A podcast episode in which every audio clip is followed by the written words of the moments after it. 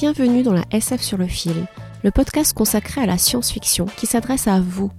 Oui, à vous qui n'aimez pas la science-fiction. À vous qui trouvez qu'elle n'est qu'un genre mineur, un simple divertissement réservé aux geeks ou aux adolescents. Vous l'aurez compris, ce podcast a pour but de déconstruire ces idées reçues. Oui, la SF peut être féminine et féministe. Oui, la SF peut être intelligente, profonde et engagée. Mieux que tout autre genre, la SF nous éclaire sur notre condition humaine, parce qu'elle nous parle de nous, ici, maintenant. Alors, attrapez le fil de la SF et laissez-vous guider. Je vous souhaite une très bonne écoute.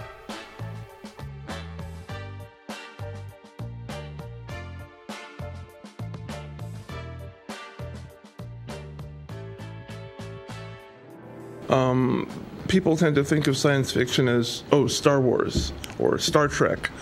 And the truth is, there are no closed doors and there are no required formulas. You can, um, you can go anywhere with it. Longtemps oubliée du grand public, surtout en France, Octavia Estelle Butler connaît depuis quelques années un incroyable regain de notoriété, et ce, au-delà du cercle des amateurs de science-fiction. Et dire qu'il a fallu attendre parfois 35 ans pour que ses œuvres soient traduites en français. Ce travail de réédition et de traduction a été possible grâce à la maison d'édition du Diable Vauvert. Cette notoriété posthume s'explique notamment par la redécouverte de l'œuvre d'Octavia Butler par des autrices féministes, par le caractère visionnaire de ses romans et aussi par l'engouement récent autour de l'afrofuturisme. Pour commencer, nous verrons qui est Octavia Butler et pourquoi elle est considérée comme une pionnière du mouvement afrofuturiste. Puis, nous nous pencherons sur certaines thématiques de son œuvre, sans être exhaustif, car il faudrait des heures pour balayer toute sa richesse et sa complexité. Enfin, nous verrons à travers quelques exemples l'influence qu'exerce Octavia Butler aujourd'hui.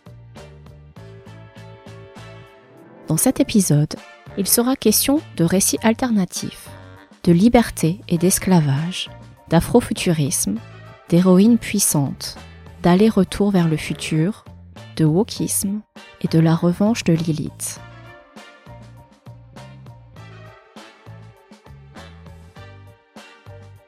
Je suis tranquillement asociale, une ermite en plein cœur de Seattle, une pessimiste si je ne me surveille pas, une féministe, noire, ancienne baptiste, un mélange instable d'ambition, de paresse, d'anxiété, de certitude et de détermination. Ainsi se décrivait Octavia Estelle Butler. Née en 1947, dans une famille pauvre à Pasadena, en Californie, son père est décédé quand elle avait sept ans, elle fut élevée par sa mère et ses grands-parents, de fervents chrétiens baptistes. Et c'est sans doute pour cela que la religion occupe une place importante dans son œuvre. Enfant timide et solitaire, complexée par sa taille, sa voix grave, également dyslexique, elle trouve une échappatoire dans la lecture et l'écriture et se passionne très tôt pour les récits de science-fiction. Après des études supérieures, elle fait des petits boulots pour survivre et écrit avec acharnement et détermination. Elle rêve de devenir une autrice reconnue. Et elle finit par acquérir une notoriété dans le monde de la SF, notamment grâce à l'obtention de nombreuses récompenses prestigieuses. Prix Hugo, Nebula, Locus. Elle reçoit également une bourse de la fondation MacArthur, chose très rare pour les autoristes de SF. Puis elle s'installe à Seattle et connaît une période de blocage de 7 ans où elle n'arrive plus à écrire et souffre de dépression. Son dernier livre, Novice, paraît en 2005. Un an plus tard, elle décède prématurément à l'âge de 58 ans. Voici ses œuvres majeures. La tétralogie paterniste, la parabole du semeur, sans doute son livre le plus connu, très bien pour commencer, et sa suite, la parabole des talents, la trilogie Xénogénésis, œuvre beaucoup plus SF, dont les deux premiers tomes, L'Aube et L'Initiation, viennent d'être traduits en français. Le troisième tome le sera en février 2024. Son dernier livre, Novice, sur le thème du vampire, et mon préféré, celui que je vous recommande chaleureusement, Lien de sang, un livre bouleversant dont je vous parlerai plus tard. Toute l'œuvre d'Octavia Butler est traversée par son expérience de femme noire et pauvre, et par son vécu de descendante d'esclaves qu'elle transpose dans des univers de science-fiction. C'est pourquoi elle est aujourd'hui considérée comme la mère du mouvement afrofuturiste. Elle qui disait Regardez vers l'avant sans tourner le dos à son passé.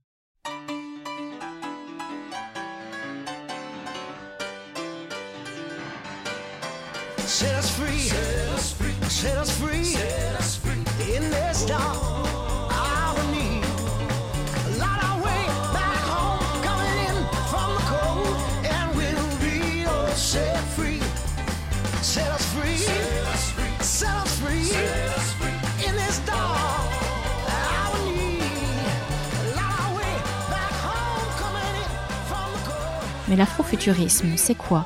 Le terme est apparu pour la première fois sous la plume du théoricien blanc américain Mark Derry en 1994 pour caractériser la contre-culture noire.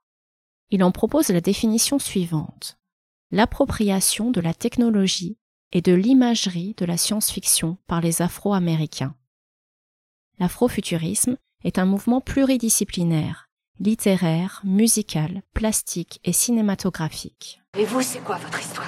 Il s'agit, pour les afro-descendants, de dire Vous nous avez volé notre histoire, eh bien, on va s'en inventer d'autres. On se réapproprie notre passé, notre imaginaire, on crée des futurs optimistes. On ne se contente pas seulement d'une histoire imaginée par d'autres. En ce sens, il est un mouvement politique et anticolonial, un acte de résistance et de libération mais il est controversé aussi. Pour certains, il ne s'agirait que d'un énième phénomène de mode, récupéré par Hollywood et la société de consommation, une mise en scène des clichés de la culture africaine. Et il est vrai que l'afrofuturisme est à la mode depuis la sortie d'un blockbuster hollywoodien, un Marvel, sorti en 2018, Black Panther. Il met en scène un pays africain, le Wakanda, dominant le monde par sa technologie, maître de ses propres ressources et jamais colonisé. Porte d'entrée sur l'afrofuturisme pour certains, pur produit marketing sans authenticité pour d'autres. Je vous laisserai juge, mais disons que ça reste un Marvel. Mais remontons un peu dans le temps.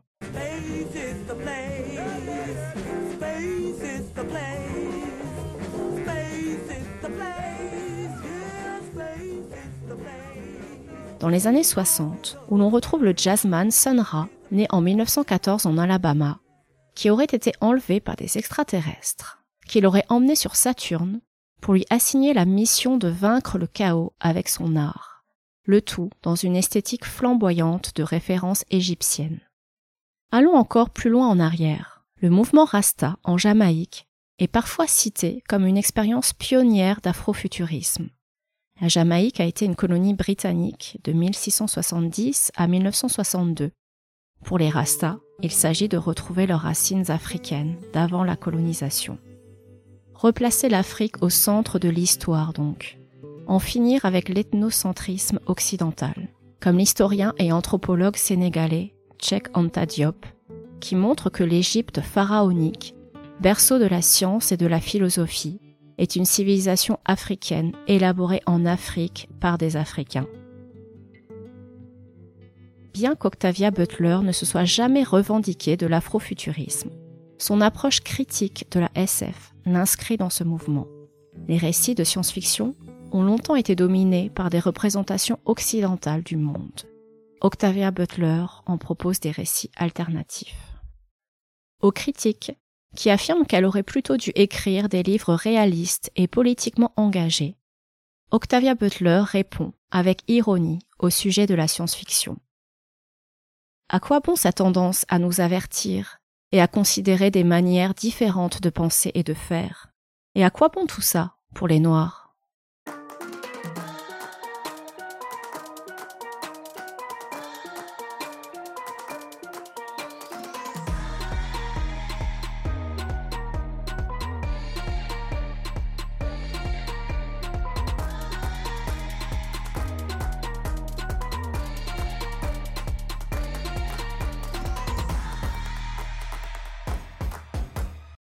À présent, explorons un peu les principaux thèmes qui traversent l'œuvre d'Octavia Butler.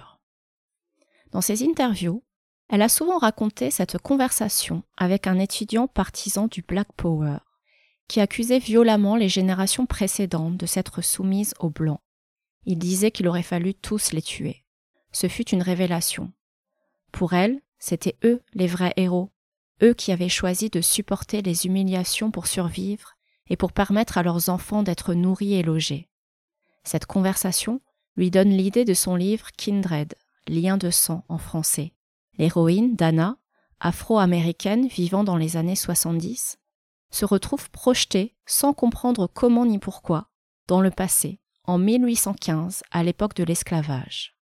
Elle va rencontrer ses ancêtres, une femme noire et son maître, un planteur blanc qui l'a forcé à l'esclavage et au concubinage.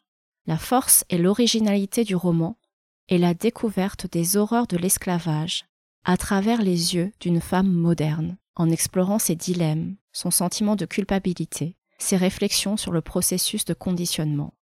Ce livre est puissant et ne vous laissera pas indifférent. À noter aussi pour les amateurs de BD, une adaptation plutôt réussie, parue en 2019 aux éditions Presque Lune. Lien de sang est à lire à côté des grands récits d'esclavage et de féminisme, comme ceux de Toni Morrison ou de Maya Angelou. Toute l'œuvre d'Octavia Butler est traversée par des réflexions sur les rapports et mécanismes de domination. Mais tu veux quoi La liberté Mais elle ne parle pas que de racisme, aussi de féminisme, d'écologie, de biologie, de sexualité, de fluidité de genre. Pourrait-on dire qu'elle est une figure du wokisme? Dans un sens, oui. Après tout, woke, cet usage argotique du mot awake, utilisé par Martin Luther King, a été utilisé pour désigner l'éveil des Afro-Américains à la conscience de leur domination.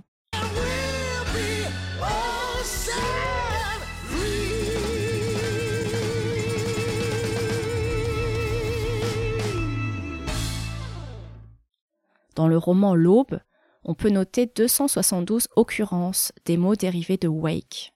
L'héroïne, Lilith, est une terrienne noire rescapée d'une apocalypse nucléaire.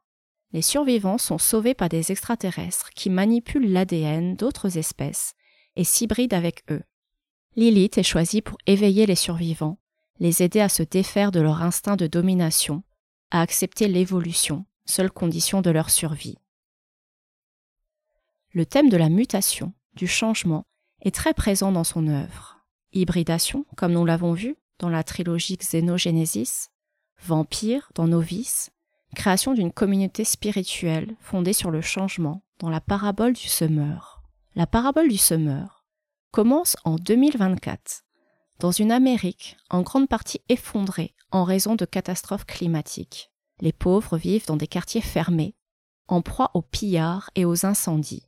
Les villes sont rachetées par des entreprises on suit une héroïne noire de 15 ans, Lorraine, qui a le don d'hyper-empathie et qui se retrouve à fuir vers le nord avec des compagnons de route, dans l'espoir de trouver une terre d'accueil. Elle fondera une communauté religieuse basée sur l'idée du changement. Dans cette Amérique en proie à la violence, un président est élu sur la base d'un slogan qui vous rappellera peut-être quelque chose. We will make America great again. Ce livre est la description avant l'heure d'une Amérique fracturée par le Trumpisme. Enfin, on peut aussi évoquer l'importance des livres et de l'éducation dans les romans d'Octavia Butler, tirés de son expérience, elle qui disait Je suis femme, je suis noire, je suis la fille d'un cireur de chaussures mort jeune et d'une serveuse qui n'avait pas reçu d'éducation, mais qui connaissait le chemin de la bibliothèque.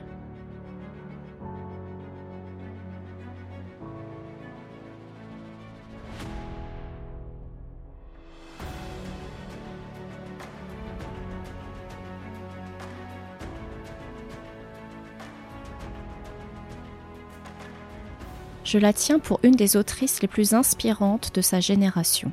Tels sont les mots de Virginie Despentes à propos d'Octavia Butler. Celle-ci est en effet une référence pour de nombreuses féministes aujourd'hui. Donna Haraway, leader des études féministes, démontre dans son manifeste Cyborg que les choses qui semblent naturelles comme le corps humain ne le sont pas. Et pour illustrer ce propos, elle consacre une grande place aux héroïnes de science-fiction, et notamment celle d'Octavia Butler. Un cycle baptisé Afro-Cyberféminisme a été organisé en 2018 à la Gaieté Lyrique et les organisatrices ont cité ouvertement le travail d'Octavia Butler comme source d'inspiration majeure. Angela Davis, célèbre militante du Black Power, mettait Octavia Butler dans la brève liste des autrices qu'elle admirait. Plus récemment, l'exposition Les Portes du Possible, d'ému 2023 au Centre Pompidou-Metz, avait consacré une partie à l'afrofuturisme et l'avait intitulée du nom du roman le plus célèbre d'Octavia Butler, La parabole du semeur. Et, joli clin d'œil pour une autrice de SF, le site d'atterrissage sur Mars du rover Perseverance a été nommé Octavia E. Butler Landing par la NASA.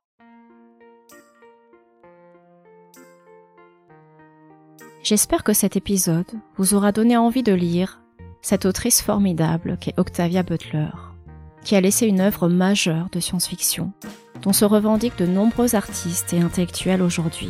Son œuvre est féministe, humaniste et aussi porteuse d'espoir. Elle déconstruit les mythes de la technologie, de la domination, du genre, en proposant d'autres possibles. D'ailleurs, elle aimait à dire il n'y a rien de nouveau sous le soleil, mais il y a d'autres soleils.